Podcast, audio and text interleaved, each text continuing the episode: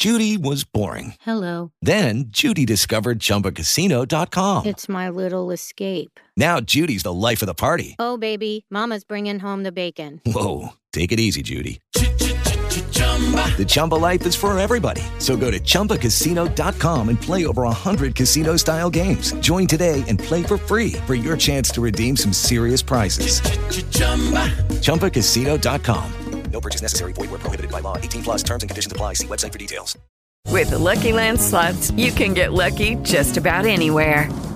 This is your captain speaking. Uh, we've got clear runway and the weather's fine, but we're just going to circle up here a while and uh, get lucky. No, no, nothing like that. It's just these cash prizes add up quick. So I suggest you sit back, keep your tray table upright, and start getting lucky.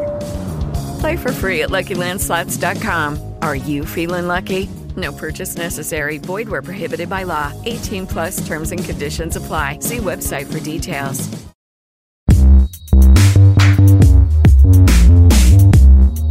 Conversatorio de Radio, segunda temporada. Esta nueva temporada compartimos testimonios de estudiosos, teóricos y docentes de radio. Cómo analizan el desarrollo de la radio actual. Reflexiones en torno al medio en la voz de los especialistas. Conduce la licenciada Jessica Bernardú. Producción general, Marco Serrao Gómez. Locución integral, Marcelo Mansi.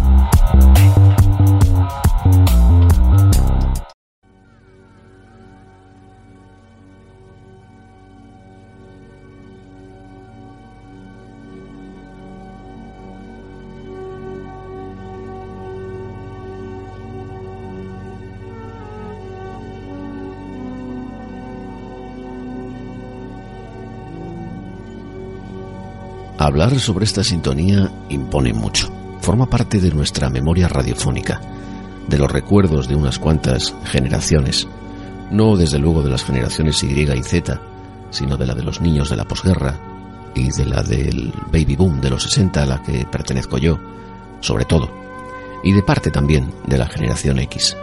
Y al componer la banda sonora de nuestras vidas, este tema de Pink Floyd no se asocia a este grupo de rock británico, sino a la voz que se apropió de ella, y con ella acompañó cientos de noches a millones de españoles, primero desde la antena de Radio Nacional de España y después desde la de la cadena Ser. Jesús Quintero, el loco de la colina, persona y personaje, tanto uno como otro han atraído a numerosos colegas que a petición de esta web, gorkazumeta.com, han querido apoyar con su testimonio este humilde, sencillo, sincero y desde luego merecido homenaje. Homenaje a Jesús Quintero, el loco de la colina. Radio Nacional de España, la cadena Ser y la profesión unidos en este tributo. Una iniciativa de gorkazumeta.com. Han sido muchas las voces que nos han llegado y que vamos a poder escuchar a lo largo de este podcast especial. Sin ninguna duda, es el podcast de todos los que he producido que reúne más talento. Quintero se retiró para crear El Loco de la Colina. Se metió en su propio laboratorio personal en el principio de los tiempos y empezó a darle vueltas y más vueltas a cómo darle forma. Y en sus primeros ensayos, delante del micrófono, en Radio Nacional de España, pero en Sevilla, cuando los silencios ocupaban el micro, había un joven mirándole discretamente, con los ojos bien abiertos y los oídos bien orientados. Era Carlos Santos, periodista, Radio Nacional, director del programa Entre dos luces, lunes a viernes de 3 a 5 de la madrugada. Y desde que estoy haciendo este trabajo en lo más hondo de la noche, pues raro es el día que no recuerdo a Jesús Quintero, el loco de la colina. Tuve la fortuna de ser la primera persona que vio nacer a ese gran personaje de la radio en el que se convirtió Jesús Quintero. Yo estaba haciendo las prácticas en Radio Nacional de España, en Sevilla, en el verano de 1978. Ese año Jesús se había pedido unos meses sabáticos y estaba en su pueblo, viviendo en una caravana al lado del mar, no quería ver a nadie, pero de vez en cuando se venía por las tardes al número 31 de la Avenida República Argentina, donde estaba Radio Nacional de España, y se ponía frente al micrófono a hacer pruebas. Ahí empieza a ensayar sus silencios, ahí empieza a ensayar sus bocanadas al cigarrillo, y había pues un chaval, estudiante en prácticas, observándolo y escuchándolo. Y ahí es donde él va y me cuenta que sueña con hacer un programa de radio nocturno diferente a todo lo que se ha hecho hasta entonces. Le gustaría que tener como guionistas a gente que entonces ya apuntaba maneras, como Rosa Montero o como Raúl del Pozo. Alguno, de hecho, llegó a ser su guionista años después. Y soñaba pues, con hacer algo diferente, como digo, y ya estaba ensayando también eso lo que también se distinguió de todos los demás, como era el manejo de los silencios en la radio. Yo lo veía, aprendía, callaba y no podía soñar que 40 años después yo estaría trabajando en la radio y estaría haciendo un programa por la noche y estaría recordando con tanto cariño como recuerdo siempre a mi querido Jesús. Jesús Quintero, onubense de origen, andalusí, enamorado perdidamente de las noches, de las inspiradoras noches sevillanas. Carlos Herrera, almeriense, andalusí, enamorado perdidamente de la calidad de vida de Sevilla. No es extraño, pues, que ambos mantengan una exquisita amistad andaluza, soportada en sus creencias comunes. Celebro el homenaje a uno de los hombres trascendentales, diría yo, de la radio española. Trascendentales en, en, todo lo que ha hecho, que no necesariamente ha sido solo el loco de la colina. Antes del Loco de la Colina hacía en Radio Nacional de España un programa delicioso por las tardes que era tres a las tres, con Cristina García Ramos y con Pepe Ferrer.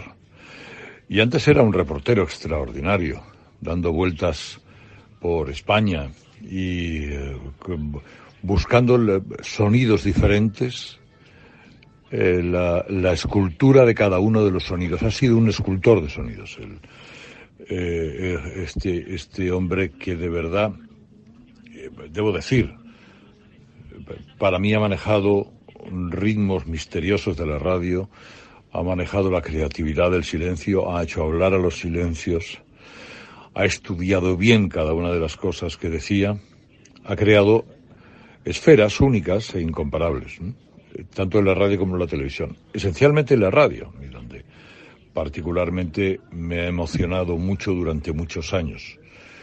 Eh, él, eh, Quintero, es una de las mejores cosas que tenemos en la profesión. Es uno de los tipos eh, a los que no solamente he seguido, sino a los que me hubiera gustado, de los que me hubiera gustado tener una parte de su talento. Pero eso es muy difícil, está al alcance de muy pocos.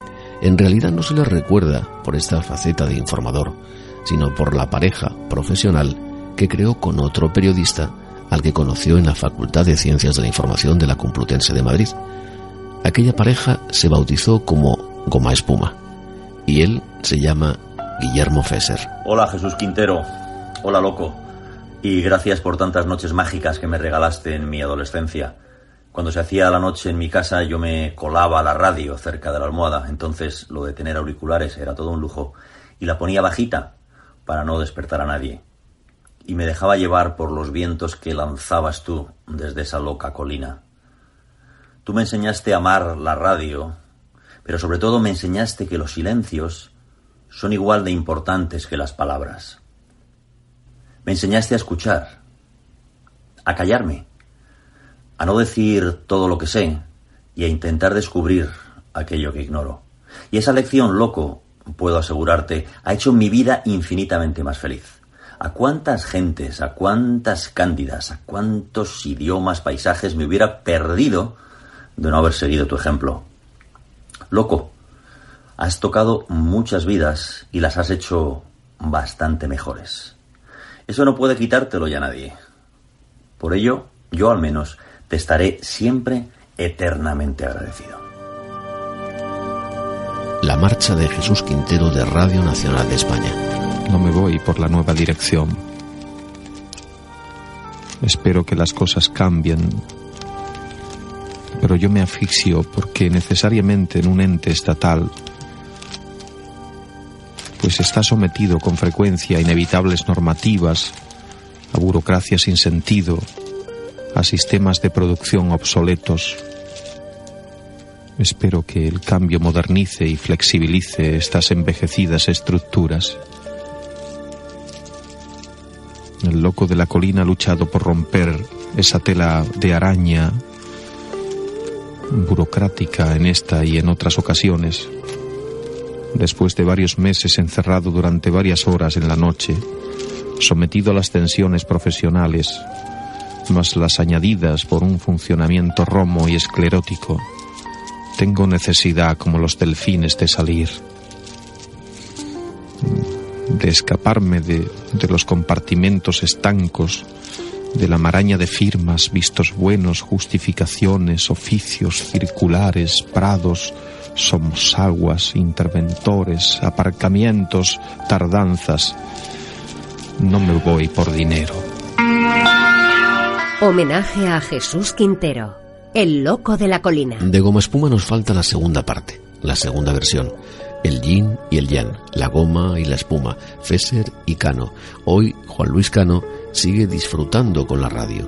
Ha hecho tal vez el mejor análisis científico en torno a la elección del nombre del personaje. ¿Cómo se puede respetar a alguien que decide llamarse el loco de la colina? Así lo explica Juan Luis Cano. Yo creo que el loco de la colina ha sido uno de los comunicadores con más personalidad en, los medios de comunicación, posiblemente en los últimos 50 años. Eh, yo creo que lo más difícil en la vida es ser original. No parecerse a nadie, tener tu propio estilo, no sé, que se te reconozca tu trabajo como algo único, ¿no? Y el loco no solamente lo consiguió, sino que además ha sido, mm, yo creo que inimitable. No creo que alguien se haya atrevido, se haya arriesgado a imitarlo con la colina, porque creo que es inimitable.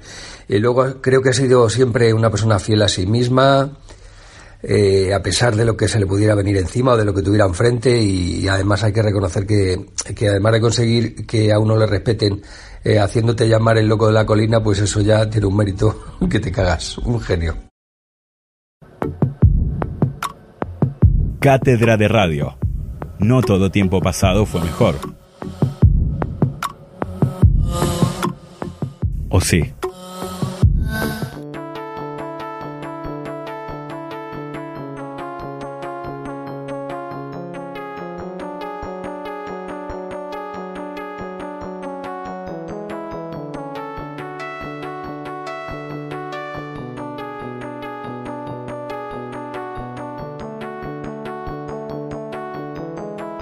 Y esta es una invitación para que los oyentes que nos están siguiendo, que están escuchando este podcast, vayan inmediatamente a escucharlo.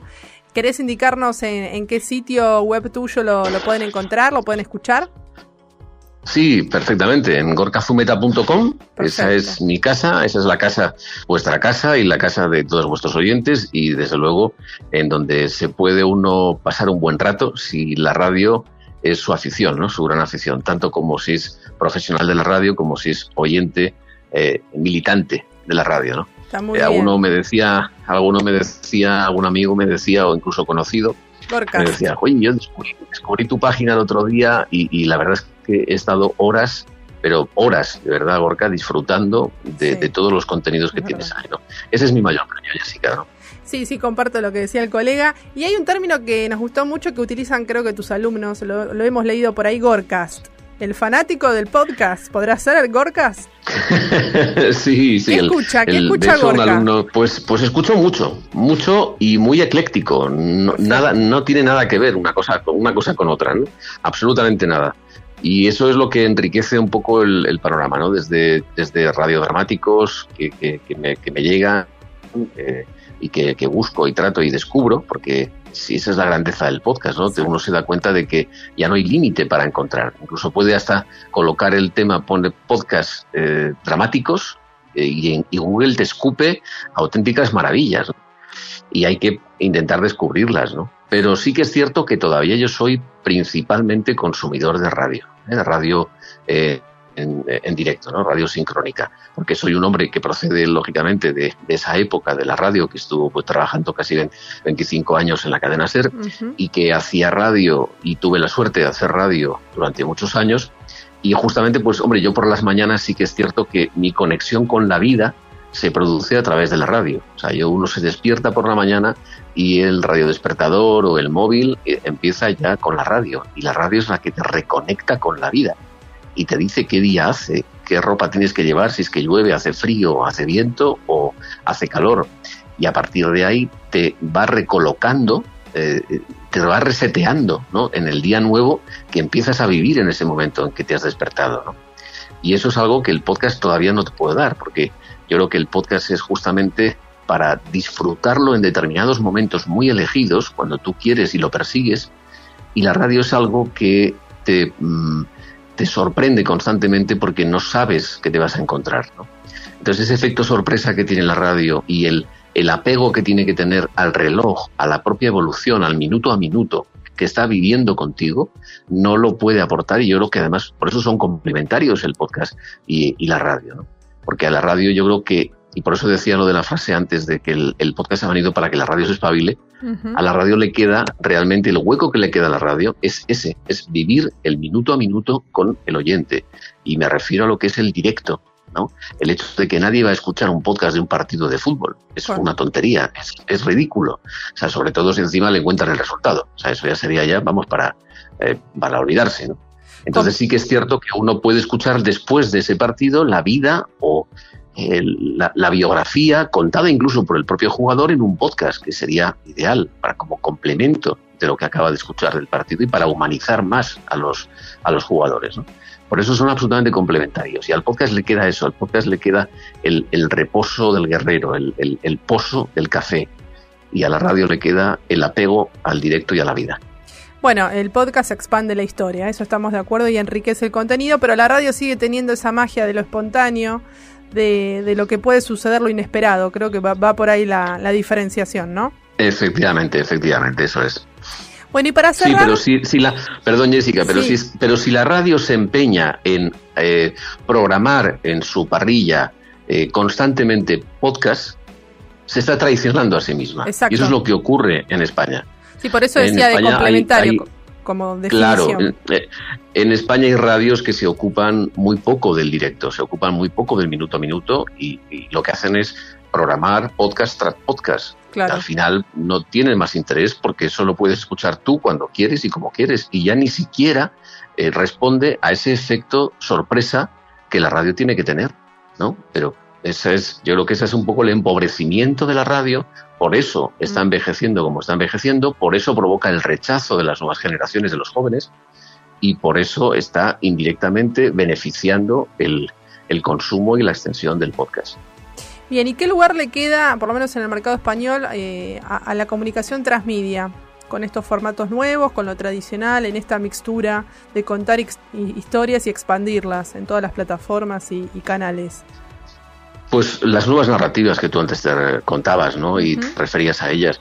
Me parece que es, es fundamental. Dice la programación neurolingüística que somos principalmente visuales frente a auditivos o kinestésicos. Es cierto, cada uno es también eh, marca sus preferencias, pero es cierto que la imagen todavía, como decía McLuhan, vale más que mil palabras, ¿no?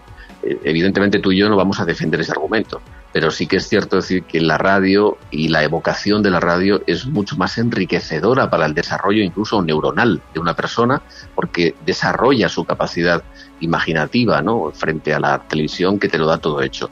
Pero independientemente de esa, de esa eh, definición básica o de esa eh, si quieres, identificación de cada medio, sí que es cierto que lo transmedia enriquece las aproximaciones a los temas. Antes hablábamos de contar historias. Esas historias tienen muchos vértices y esos vértices son complementarios entre sí. Si una serie de televisión se convierte en popular y se desarrolla a través también después de podcast, como está ocurriendo es una moda que nos llega otra vez, como no, de Estados Unidos, o que se también se convierte en una novela o se convierte en una serie de textos escritos o microrelatos, es decir, todo eso enriquece eh, la aproximación a ese tema. Si el tema te gusta, al final terminarás consumiéndolo todo. Pero lo que no puedes hacer es consumir de nuevo formatos diferentes si te cuentan la historia desde el mismo punto de vista. Exacto. Es, es, mi opinión. Creo que ahí está el enriquecimiento, parte no solamente de la transmedia en sí mismo, sino de las formas de contar las historias y los, mm, las aproximaciones diferentes a esa historia en cada uno de los soportes. Sí, agregaría también la posibilidad de llamar a la acción de esas audiencias, que hagan algo con el contenido y que no sean simples, digamos, espectadores pasivos de, de lo que va sucediendo. Y agrego algo más que, que te escuchaba hablar y me pareció interesante que para los que trabajamos en el mundo sonoro, el estrés de la cuarta pantalla, el tema de estar todo el día expuestos a, a los móviles, hace que el, desarrollo del contenido sonoro tenga también una primacía para bajar un poco ese estrés cognitivo al que asistimos, ¿no? Sin duda, y es la gran ventaja del sonido, ¿no? La simultaneidad de funciones que es capaz de proporcionar al, al, usuario, ¿no? La experiencia que, que tiene con, con, él me parece que es fantástica. La posibilidad de uno, por ejemplo, desarrollar una actividad física y estar escuchando, cosa que no te permite la televisión, que te, te absorbe por completo, ¿no? Y entonces, el hecho de que cada uno de nosotros, millones de personas en este planeta, tengan un smartphone, tienen un reproductor de audio. Exacto. Y a partir de ahí la imaginación eh, eh, se echa a volar. Los jóvenes, eh, cuando navegan por sus eh, espacios naturales, como son las redes sociales, cada uno en su target correspondiente, Instagram, TikTok, es decir, adolescentes, es decir, cada uno de ellos, pues eh, se dan cuenta de que los contenidos son los que les llama la atención. Ellos no se paran de, ah, mira, esto es un podcast, esto es un vídeo, esto es un... No, ellos van viendo planteamientos de temas, de, de, historias, como decíamos antes, de cuentos, y se van deteniendo en función de si les provoca interés o no les provoca interés. Luego, a posteriori, descubren si eso es un podcast, eso es un vídeo, eso es una colección de fotografías o es un artículo en una empresa digital. Clarísimo. Claro, ahí, ahí viene, ahí viene el, la, la riqueza del audio, que el audio enamora en el momento en que uno se acerca al audio.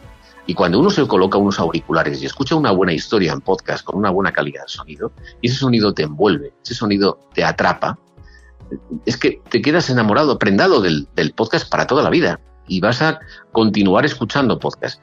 Y aquí también yo señalo el hecho de que al fin y al cabo, aunque sea simplemente en ocupación de tiempo de ocio, el podcast va a ser competencia directa de la radio porque el tiempo que tenemos de ocio, cada uno de nosotros, es un tiempo limitado. Exacto. Y como tal tiempo limitado, hay que repartirlo.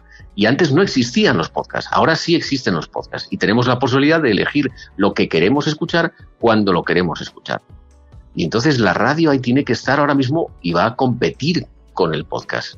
Porque en un momento dado yo creo que el podcast va a ser más fuerte que la radio, si es que la radio sigue la evolución, la evolución decadente, ¿no? Que te estaba apuntando anteriormente, ¿no? Tal cual. Y me quedé pensando en ese libro que allá por finales de los 90 habías editado, el de los errores en radio, volviendo un poco ya, que quiero cerrar. Eh, imagino que lo tendrías que actualizar. ¿Cómo, cómo fue escribir Estupidiario? En ese momento, ¿cómo, lo ¿cómo lo vería hoy Gorka con los ojos del presente? bueno, el estupidiario se produjo hace muchos años, ¿no? El estupidiario, el primer ejemplar se publicó en 1999 y la segunda parte, aún más estupidiario, se publicó en 2001. Uh-huh. Por tanto, ha llovido mucho desde entonces, ¿no?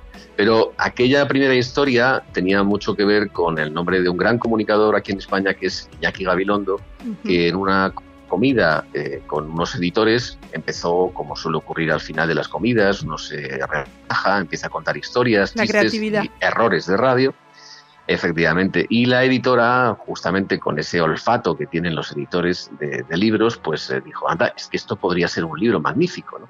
Dice, pues yo no lo voy a escribir, pero te voy a poner en contacto con quién lo va a hacer, ¿no? Entonces habló con su hermano, con Ramón Gabilondo, que entonces era mi jefe en la cadena SER, director de programas, y Ramón me llamó a mí y llamó a otro gran periodista, que era Luis del Val, que fue el que completó el triunvirato que escribió la primera parte del libro.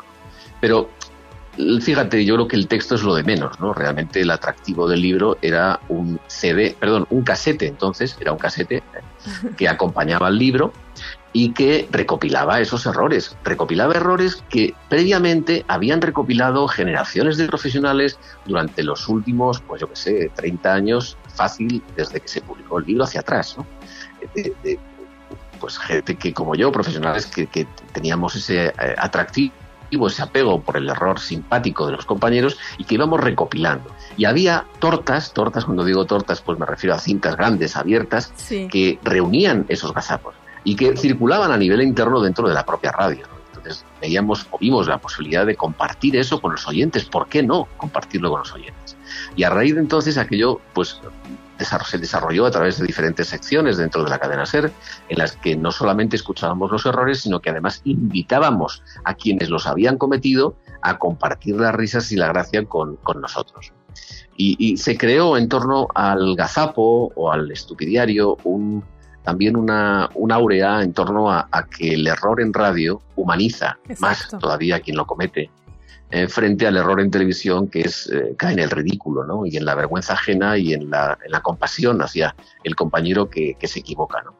Pero sí que es cierto que eso es, eh, bueno, pues ha convertido ahora ya casi en un género. ¿no? Hay diferentes emisoras que lo tratan o lo abordan de diferentes maneras, pero siempre con el respeto al compañero, reírse con el compañero, nunca del compañero. Clarísimo. Bueno, y un libro de cabecera, Gorka, que vos sabés que, que lo tenés siempre ahí eh, a mano para consultas, puede ser de cualquier género, no necesariamente hablamos del mundo de la radio. Algo que vos sabés, ese libro tiene eh, contenido para, para sacar una y otra vez, o reflexiones, o pensamientos, ideas.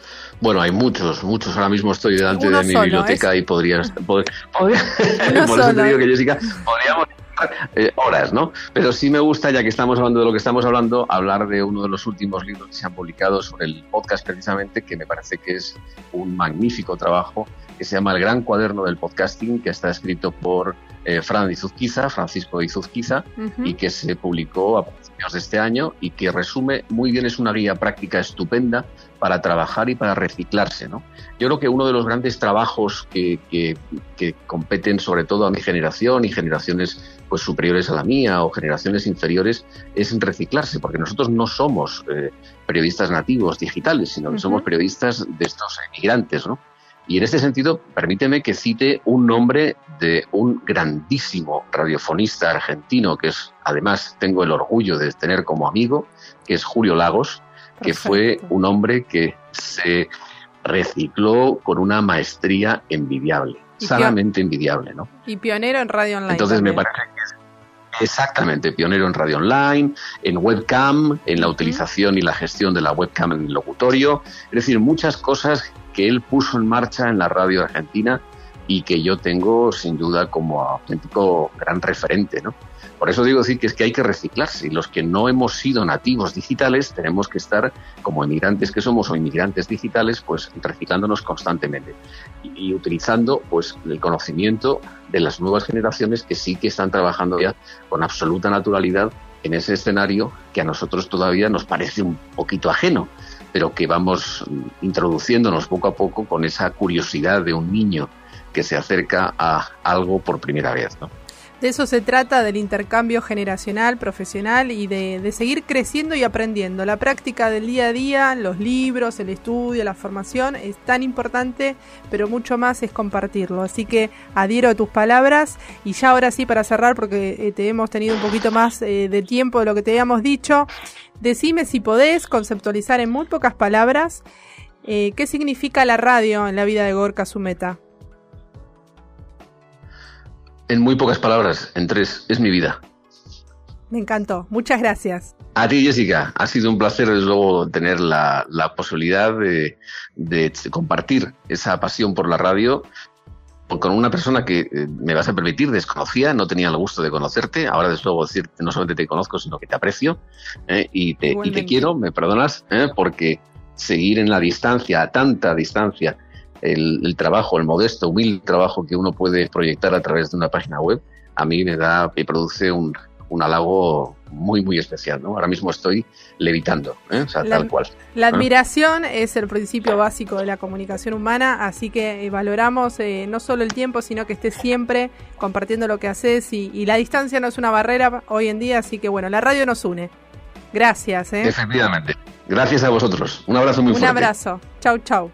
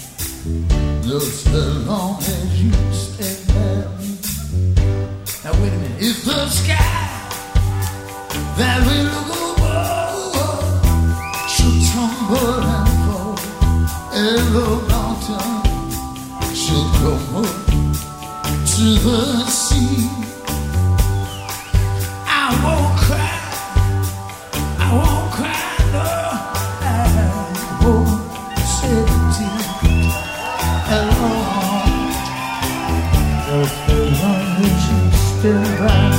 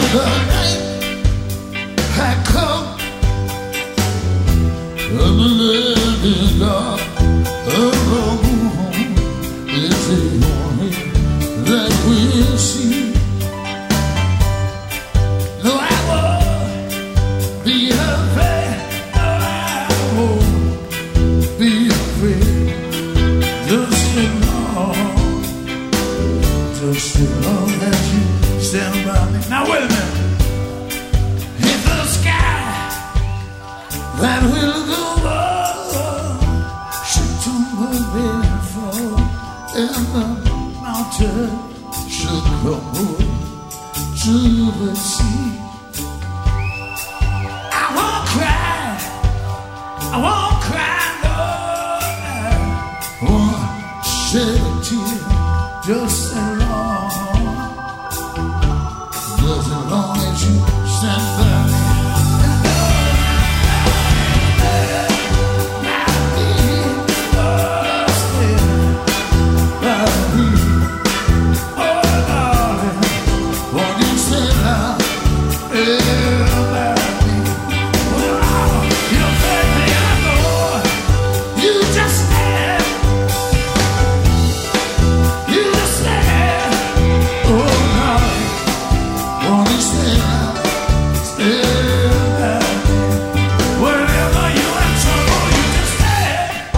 about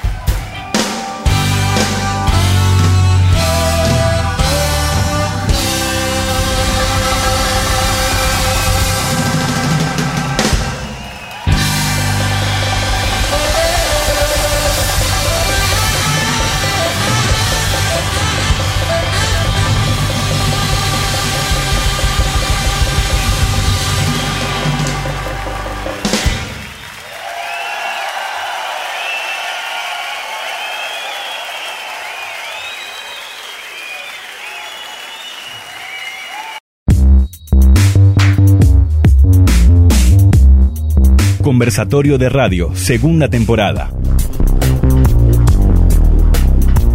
Esta nueva temporada compartimos testimonios de estudiosos, teóricos y docentes de radio. Cómo analizan el desarrollo de la radio actual.